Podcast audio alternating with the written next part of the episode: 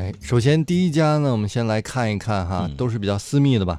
这一家名字叫做 Select 十八，它是一家寻宝古董店。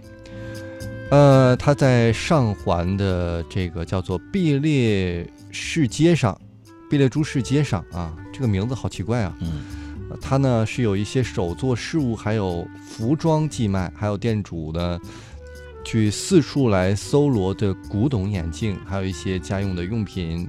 几年前呢，这个店主之一的 Middle，他的朋友开设的这一家店呢，请他一同合伙引入了眼镜和旧物的藏品，逐渐增加了旧物的比重，成为了独独有的一个寻宝杂货店。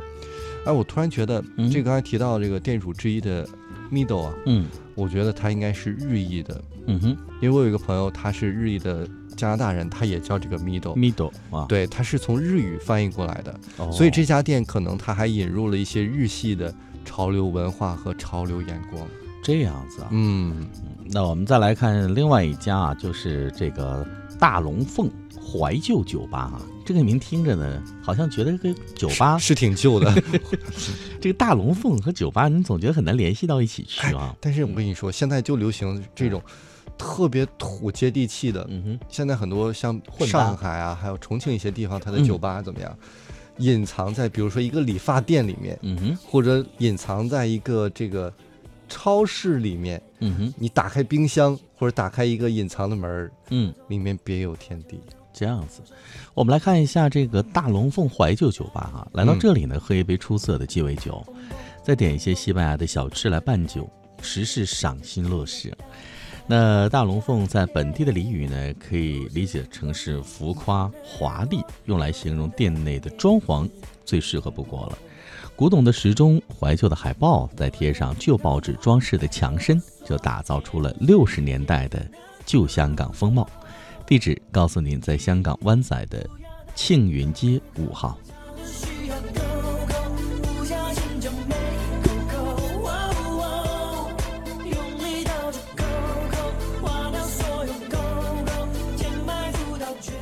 我们再来说一家位于上环的叫做 Tanasia Flora Art 的一个每逢周末都有开班的，然后会聚集不同背景的人的一个地方。这儿呢，它不讲求经验、年龄、国籍、性别，还有阶级，在这儿呢，让大家无压力的环境下。来去选择那些艺术品，还有花艺的一些作品，在这儿呢，大家可以选择当做一个放松和聚会的地方。地址呢是在香港的上环太平山街的六 C 地下。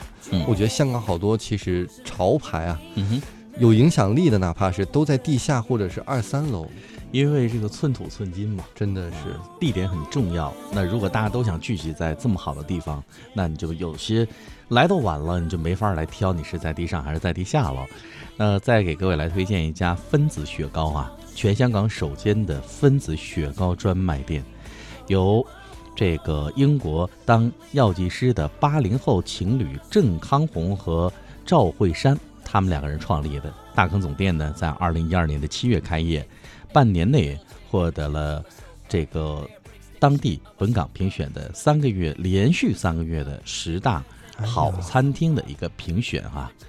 呃，然后呢，又被香港的《Time Out》杂志呢选为二零一二最佳甜品店。那目前的多家的分店已经陆续的开业了。如果你是一个舌尖达人，潮很潮啊，你想来感受一下这个分子雪糕是什么样的，您可以到香港的大坑布朗街的六号来找寻分子雪糕专门店。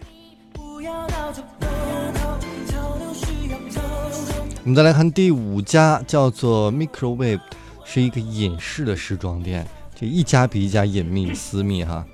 它在铜锣湾的大坑内，这家隐士的时装小店呢，会售卖的是日本古着，古着就是一些其实说白了二手的一些衣服，但是如果喜欢复古的人士，包括我其实在内，嗯，都蛮喜欢这种风这个风格的衣服的。嗯还有哪些？还有外国的一些品牌服饰，还有自家的一些设计，坚持这个八十年代的这个风格，然后又发展出了一个自家设计、本土制造的时装品牌。嗯哎，地址是香港大坑书馆街七号地铺。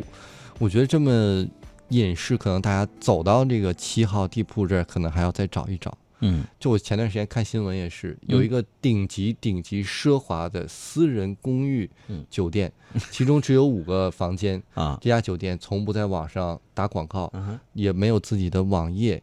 呃，然后客人应该都是那种预约排期制的，对嗯一般正常人，你根本就不知道这儿有一家酒店，你就在旁边路过，你都不知道这是一家酒店。所以有可能也都是朋友互相推荐，然后呢给你排期留档这样哈。而他要引荐制，比如你想去，必须要我引引荐荐完，然后呢。你还得是这里的一个，呃，类似于排级的会员，才有，资格去引荐。因为有一些会员制是这样的啊。所以哎呀，真的是有的时候越隐秘，可能越会挑逗大嗯家的好奇心，去尝试一下。对，这也是潮流的一个秘密吧。没错。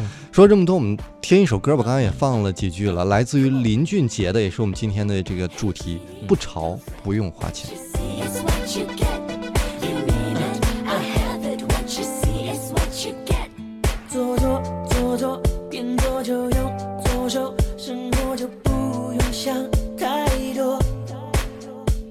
蹦蹦。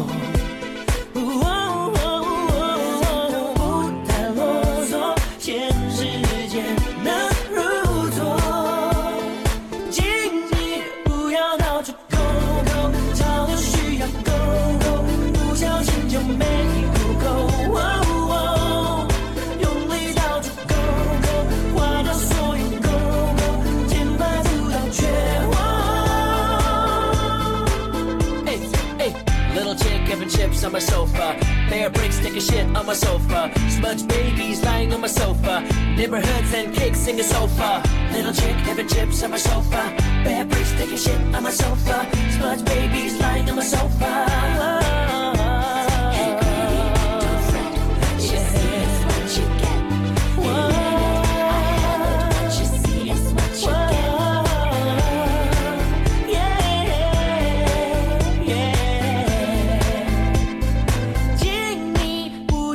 要到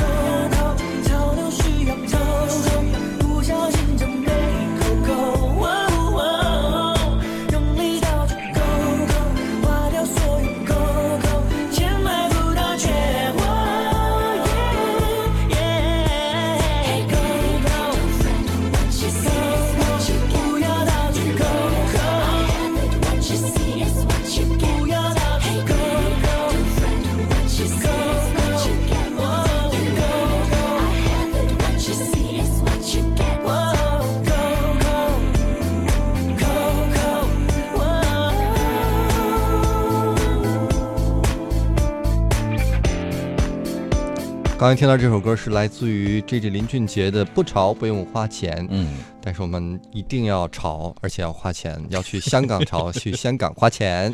好，我们再来说一个比较好玩的地方啊，说一个咖啡店，叫做 Full Cup 咖咖啡，这家叫做呼吸咖啡屋。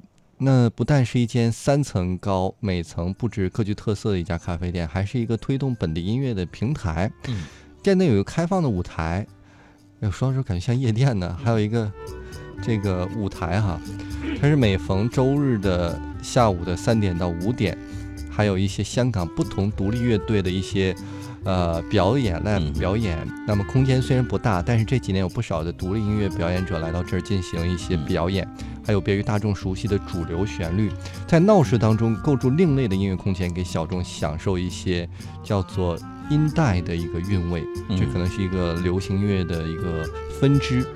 哎，其实说到这儿，我一开始觉得有点尴尬啊，就是嗯在这个咖啡店里面还有一个小的舞台，但我突然想，我竟然看过。嗯哼，我去日本的时候，也是在一个商场，非常繁华的商场，顶层有一家星巴克，嗯。那家星巴克一半是在室内，一半因为顶层嘛，嗯。是一个露台，露台上就有当地的一些乐队嗯。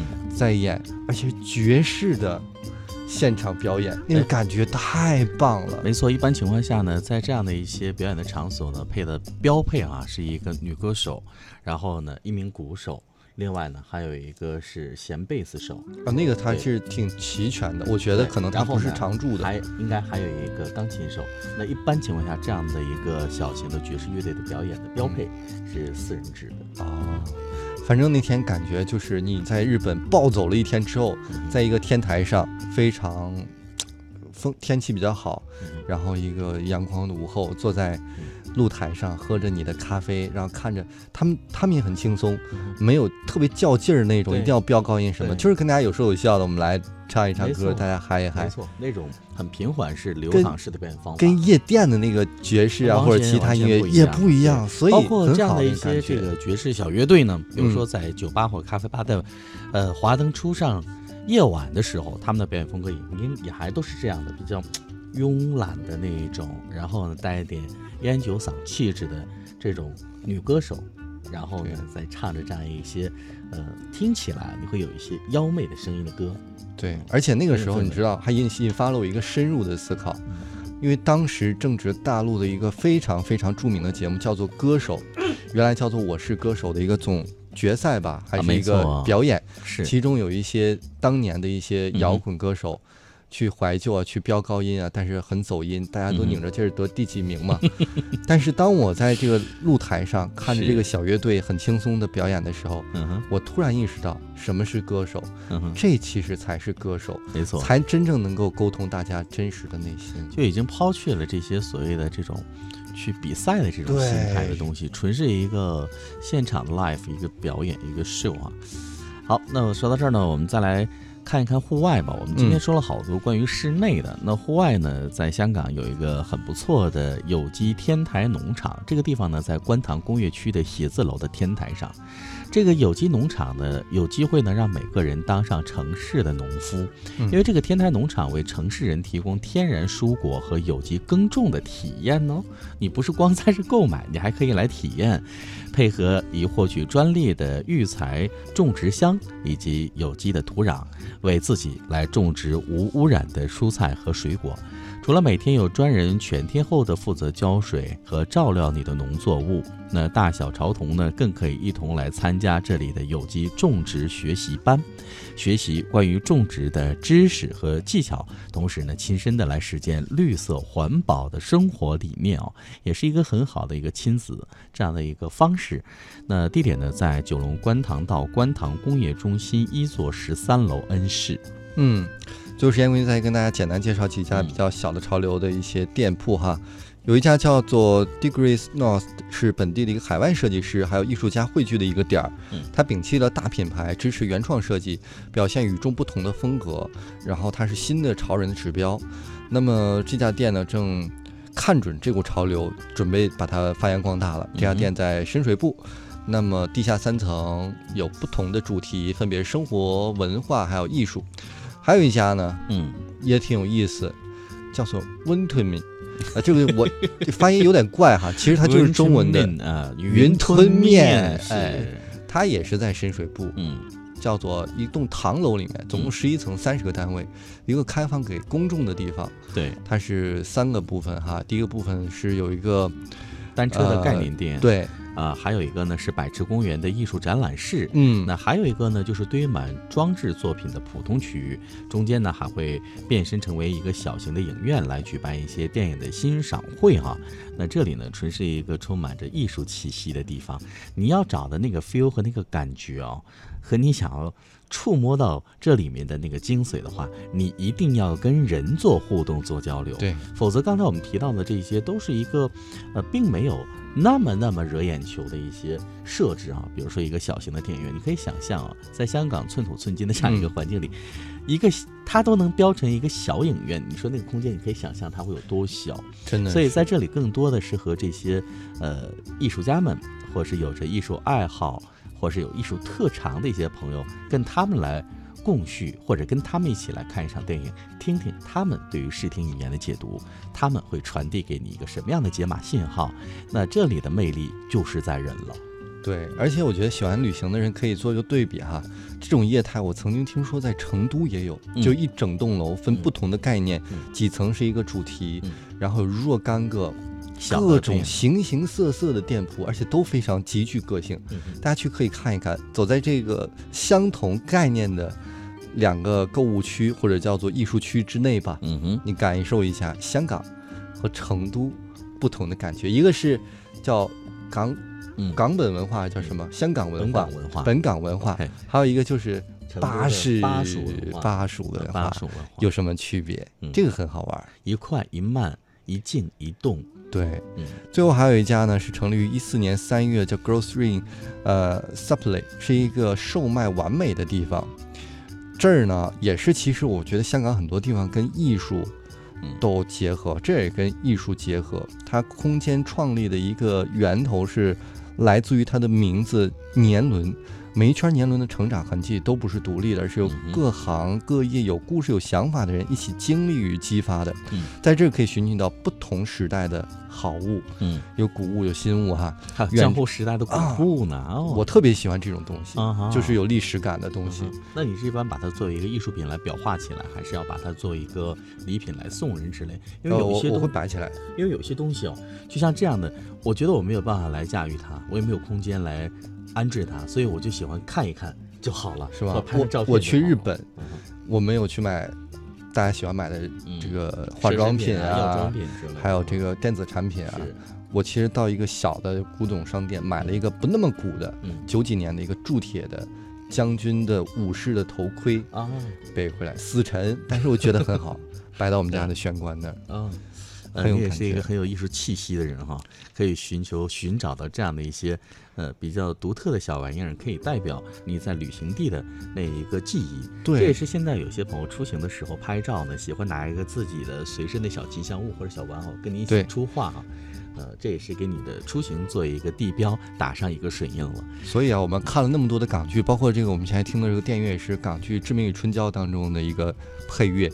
其实我们的印象当中一直存留在影视当中，不妨你有时间的话，去走入到你的记忆，走入到你曾经看的那些电影当中，嗯哼，你会感觉不一样。而且你会有这样的感觉，特别是你在回程的时候啊，你会让你的回程的那个旅途的长途感会缩减很多。我记得有一次特别清晰，在香港看完《志明与春娇》这部电影哦，嗯，然后呢吃了一个呃这个白切鸡饭，我就往机场去赶，嗯，然后呢搭上飞机这一路回来的时候呢，就你满脑子都是《志娇与春明》呃《春明与志娇》的那个，这两个都有，这个电影都有，你没有说错，真都知道吗有。就是你这你就会你就会乱，你知道吗？你就会想这个剧情啊，包括这个呃剧中的嗯杨千嬅嘛，呃，因为我对这个郑秀文和杨千嬅刚开始，呃，郑秀文有一段时间没有出来嘛，在休息的时候，然后杨千嬅出来的时候，我总觉得好像嗯，这是一个替身或者一个分身之类，所以呢，对他们就比较兴趣。在看他们这一部作品的时候，